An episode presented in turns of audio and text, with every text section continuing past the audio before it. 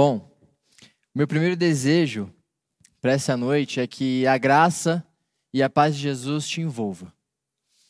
E o meu segundo desejo é que no espaço distoante entre as minhas palavras, no espaço onde a linguagem e a comunicação falham, o Espírito Santo possa encontrar acolhida e fazer o que só Ele sabe fazer. Eu quero te convidar agora a fazermos uma oração para em seguida continuarmos. Amém? Jesus, obrigado pela oportunidade de comunhão. Deus de amor, obrigado pela oportunidade de partilha. Obrigado pelo pão. Obrigado pela graça e pela verdade que nos acompanham. Obrigado pela doçura que nos cerca e vai nos capacitando e vai nos ensinando a sermos cada vez mais parecidos com você. O nosso desejo aqui é que o Senhor acompanhe os nossos sentimentos, que o seu Espírito seja quem ilumine cada um dos nossos raciocínios. Esse é o nosso desejo aqui, agora e hoje. Em nome de Jesus. Amém. Bom, por amor, parece-nos fato que a divindade do céu veio e escolheu para si rosto humano. Parece-nos fato que Deus escolheu para si palma de mão. Parece-nos fato que Deus preferiu ser encontrado por detrás e à frente da retina de um bebê. Tão fato que não seria óbvio se eu chegasse aqui entre vocês agora e dissesse que o Verbo se fez carne. Mas sabe o que não nos parece fato? Sabe o que não nos parece fato? o rosto humano, a palma de mão e a retina de bebê. Tá, Dudu, o que você está querendo dizer com isso? Eu quero dizer com isso que as nossas construções religiosas, os nossos sistemas religiosos e também as nossas elaborações teológicas, não poucas vezes tentam nos afastar de tudo aquilo que concentra o que é humano. De tudo aquilo que carrega rastro de fragilidade e de vulnerabilidade, que é exatamente o que faz um ser humano ser humano. Como se Deus estivesse empenhado a nos fazer a forma de semideuses. Como se Deus estivesse empenhado a nos afastar do que é humano. E agora eu quero te convidar a irmos juntos ao texto bíblico. Mais precisamente no Evangelho segundo João. E eu preciso aqui anunciar que nós estamos iniciando uma série de mensagens é, nessas próximas quartas-feiras. E todas elas em cima dos evangelhos, mais precisamente agora, por enquanto, no Evangelho sobre João. Tá bom? Então te convido agora a abrir junto comigo o Evangelho, primeiro capítulo do Evangelho segundo João, no verso categórico de número 14. Eu vou ler. E a palavra se fez carne e habitou entre nós. E nós contemplamos sua glória, como a glória do unigênito do Pai, cheio de graça e de verdade a palavra se fez carne. Deus se fez humano. E o que isso significa? Essa verdade ela tem significado. Deus se fazer humano é Deus participando e escolhendo participar dos nossos problemas. Deus encarnado é Deus respirando o nosso alento. Deus encarnado é Deus sofrendo os nossos sofrimentos. Deus encarnado é Deus como a gente. Deus como cada um de nós. Deus encarnado é Deus escolhendo abraçar vulnerabilidade e fragilidade. Deus não está na tentativa de nos afastar disso. Ele se aproximou disso. Ele encontrou porta nisso. E para deixar isso ainda mais claro, eu quero convidar agora a sua imaginação a perceber em Jesus de Nazaré que parece que Jesus tem problemas com tudo aquilo que se veste de inumano. Jesus parece ter problemas com, tudo, com toda a lógica que flerta contra fragilidade e vulnerabilidade e humanidade. Em contrapartida, nós podemos perceber em Jesus de Nazaré que tudo aquilo que tem face humana, ele estende sua mão e encontra a porta. O primeiro exemplo que eu quero convidar a sua imaginação a pensar comigo, ele se encontra no Evangelho segundo João, no capítulo 8. O cenário se configura da seguinte maneira: estão ali dezenas de fariseus, teólogos, homens vestidos de capacidade de raciocínio, homens vestidos de perfeição, homens sabedores, moralistas. E diante deles, ou talvez entre eles, nós vemos na história em João capítulo 8 que existe uma mulher. Mulher pega, mulher encontrada, mulher flagrada em adultério. Uma expressão direta do inacabado.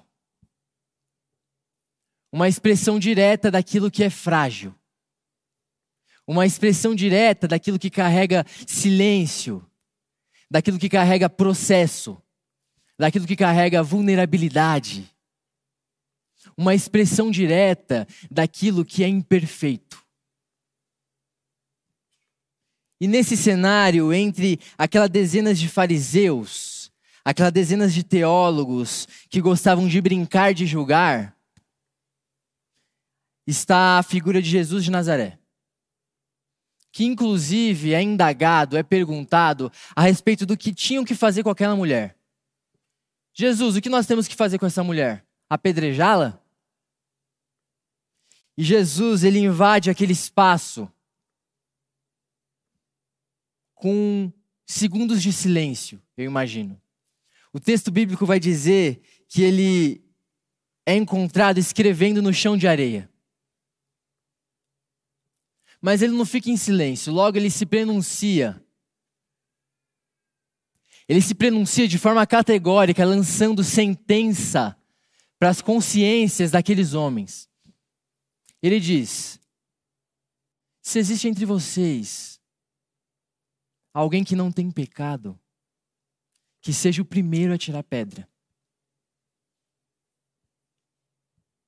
Se existe entre vocês alguém que não está inacabado, seja o primeiro a tirar pedra. E os fariseus são lógicos, né? Aqueles homens são lógicos, eles não são burros. Eles, acusados pela sua própria consciência, soltam as pedras e vão embora. E Jesus de Nazaré, como numa expressão de mansidão, como numa expressão de acolhida, encontrado, estendendo as mãos para aquela mulher, emblema do que é inacabado, emblema do que é humano, emblema do que é frágil. E fala para ela: Onde estão os teus acusadores? Eu também não te condeno. Vai e não peques mais. Isso é uma expressão direta do que Deus faz. No inacabado, no que tem rastro humano, no que tem rosto humano, Deus encontra a porta para fazer brotar vida. É no que carrega fragilidade, vulnerabilidade, humanidade, que Deus encontra a porta para fazer nascer verdadeira espiritualidade. É no inacabado, é no não completo que Deus encontra a porta para o que é divino. Em contrapartida, para aquilo que se veste de perfeição, para aquilo que está na estica, Deus sentencia a consciência. É isso que ele fez com aqueles fariseus. E agora eu te quero, quero te convidar a um segundo exemplo. E dessa vez o cenário se configura de maneira diferente. Jesus de Nazaré é encontrado na casa de um dos principais dos fariseus. Isso está em Lucas capítulo 15. Ele está na casa de um dos principais dos fariseus e é o dia do Shabá, é sábado. E o texto bíblico vai dizer que perto de Jesus estavam muitos fariseus e publicanos. Então Jesus ele começa ali naquele instante a contar algumas histórias, a contar algumas parábolas. Mais precisamente três parábolas. E na terceira parábola, a última, Jesus ele conta a história de um homem. Um homem que tinha dois filhos, você deve se lembrar. Desses dois filhos, o filho mais jovem decide por conta própria sair debaixo da tutela de seu pai. Por conta própria, ele decide sair debaixo da guarda do seu pai, e ele não decide só isso. Ele também decide pegar parte dos bens do pai, que lhe era de direito, parte da sua herança. E o texto bíblico vai dizer que, passado poucos dias, esse filho mais jovem, ele vai para uma terra bem distante. E nessa terra distante, ele gasta todo o seu dinheiro de maneira desordeira, de maneira devassa. Tão desordeira que é encontrado em estado de desumanidade. O texto bíblico vai dizer que ele é encontrado em estado de fome, a ponto de querer comer de a Bíblia diz bolotas de porcos. Só que, como qualquer um de nós, esse jovem que tinha dinheiro e gastou seu dinheiro de maneira desordeira, de maneira devassa, logicamente decide voltar para a casa de seu pai, onde era encontrado em estado de humanidade. Ele não é burro também. Ele decide voltar para a casa de seu pai. E sabe o que ele encontra? Sabe o que o jovem devasso encontra? Os braços do pai prontos para recebê-lo. E isso é categórico. Isso significa alguma coisa. Isso significa Deus, mais uma vez, lembrando, é Jesus de Nazaré quem está contando essa parábola. Isso significa Deus, mais uma vez, estendendo as suas mãos para aquilo que tem rosto humano estendendo as suas mãos para aquilo que carrega fragilidade, estendendo as suas mãos para aquilo que tem vulnerabilidade, estendendo as suas mãos para o que é inacabado. Deus, Ele está abrindo porta no que é humano para que aconteça a experiência do que é divino. E o texto bíblico vai continua nos dizendo que, em contrapartida, o filho mais velho se aproxima do pai e diz: Pai, eu sempre estive aqui, na estica, em estado de perfeição, te servindo o tempo inteiro, seguindo tudo à risca. E o seu filho mais jovem, devasso, que gastou o dinheiro de forma desordeira, vem e você mata para ele um novilho, faz para ele churrasco. Como assim? E o que o pai responde? Como eu não faria isso? Meu filho estava morto e tornou a vida.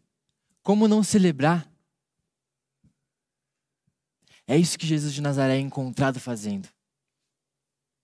Para aquilo que se veste de perfeição, para aquilo que se afasta do que é vulnerável, para aquilo que se afasta do que é rosto humano, para aquilo que tenta se vestir do que é divino, ou para aquilo que coloca humanidade e divindade como excludentes, como mutuamente excludentes, ele despede com poucas palavras. Mas para aquilo que é humano, ele estende suas mãos. E não é de se estranhar que o Evangelho de João apresente Deus, Deus em forma humana, como porta para o crente se aproximar de Deus. Eu vou repetir: Deus como forma humana, como porta para o crente se aproximar de Deus. Deus, forma humana, porta. Forma humana, porta. É Deus como forma humana que é porta para o crente se aproximar de Deus.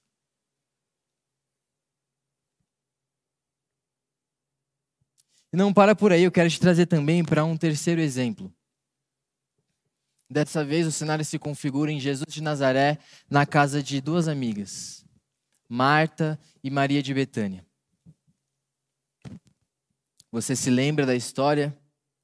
Marta, em serviço a Jesus, começa a se ocupar de muitas coisas. Estou recebendo Jesus. Estou fazendo, estou fazendo, estou fazendo. Preciso me vestir de um estado de perfeição. Preciso me vestir de serviço. Então ela começa a fazer, fazer, fazer, fazer. Só que ela para e de repente a, o texto bíblico apresenta ela se aproximando de Jesus e falando: Jesus, eu tô aqui te servindo, mas Maria está aí parada do seu lado. Ordena que Maria te sirva também. Você se lembra que Jesus responde? Marta, Marta, Maria escolheu a melhor parte que, que eu quero dizer usando esse texto bíblico? Eu quero dizer que é no lugar de humanidade, de humanização, que nós abrimos porta para o, que é o que é divino. Deus não está na tentativa de, de nos afastar daquilo que é humano. Se tivesse, Ele estaria nos ensinando passos, cada vez mais passos, para se transformar em divino. Mas não é isso que eu consigo enxergar em Jesus de Nazaré. No Jesus histórico, eu consigo perceber que Deus está, através de um ser humano, passo após passo e passos de humano, nos ensinando a como sermos humanos. Mas é esquisito, porque parece que os nossos sistemas de religião têm ensinado outra coisa se você carrega um traço de fragilidade, um traço de imperfeição, você é visto de maneira à parte de Deus. Se nós percebemos um irmãozinho que está em tropeço, logo nós conseguimos afastar a imagem dele do que é de Deus. Mas ser de Deus e ser humano não são coisas que se excluem. Tá, Dudu, mas calma aí. Eu preciso deixar uma coisa muito clara. Eu não estou aqui tentando louvar o que é imperfeito. Eu não estou tentando aqui louvar o que está em tropeço. Eu não estou tentando louvar erro. Não. O que eu estou querendo dizer, inclusive, a nossa maior, maior ambição é sermos parecidos com Jesus. Dia após dia. Estamos num processo de cristificação. Nossa ambição é sermos a imagem do homem perfeito. Jesus de Nazaré. Então, eu não estou tentando louvar o que é imperfeito. O que eu estou tentando te dizer de forma clara é que não se vista do que é perfeito. Deixe que Deus se ocupe disso. Deixe que Deus se ocupe de te vestir de perfeição. Não faça por si só. Na história, quando nós vimos pessoas tentando fazer por si só, elas foram encontradas em, em lugares de desumanidade. Desumanidade. Jesus é a expressão exata de Deus. Homem. O texto bíblico vai chamar ele de homem de dores. Ele é a expressão exata de Deus. Como se ele estivesse fincando na história um alvo para os nossos olhos. E esse alvo para os nossos olhos é humano. É humano. Ele está reconfigurando o que nós somos, não nos levando para um estado de semideuses, mas nos levando para um, um estado de humanidade. Então, não sejamos como aqueles homens fariseus que se vestem de moralidade, que se vestem de perfeição, se encontram em estado acabado. Não sejamos como um grupo de pessoas ou um grupo de líderes religiosos que, quando não identificam esse estado de perfeição no outro irmão, no outro amigo, logo decidem apedrejar, é, lançar pedras, apedrejá-lo. E não é difícil perceber isso na igreja evangélica brasileira. Parece que a igreja evangélica decidiu se vestir de perfeição. E tudo aquilo que não se encaixa na minha elaboração teológica, que inclusive teologia é construção de baixo para cima, do homem para cima, chega a ser ilógico eu acreditar que Deus é as minhas conclusões teológicas. E esses homens, esse círculo evangélico, esses sistemas religiosos, quando percebem uma pessoa que não está, que não preenche todos os pontos, não tem dificuldades em apedrejá-la. O meu convite para você nessa noite é que você faça como uma mulher do vaso de alabastro, que sem se preocupar com a forma da religião, com a estica, com estar em perfeição, se aproxima de Jesus e começa a lavar os seus pés com aquele perfume. Que inclusive Jesus legitima aquela atitude. Em contrapartida, não sei se você se lembra, Pedro tenta repreendê-la. E o que, que Jesus responde para Pedro? Pedro, eu estive aqui, quando eu cheguei, até agora você não me deu um copo de água. E essa mulher veio e está lavando meus pés com um perfume. Você percebe? Então, o meu convite para você nessa noite é que você volte para suas relações. Sua relação com seu marido. Marido, sua relação com sua esposa. Sua relação com seus filhos. Filhos, sua relação com seus pais, amigos, suas relações entre vocês. Que você volte para essas relações vestindo rosto humano. Não rosto de perfeição se vista de vulnerabilidade, de fragilidade. Se vista da consciência de que se percebe inacabado, porque é só quando nós chegamos nesse lugar de sinceridade e verdade que a verdadeira e autêntica espiritualidade nasce.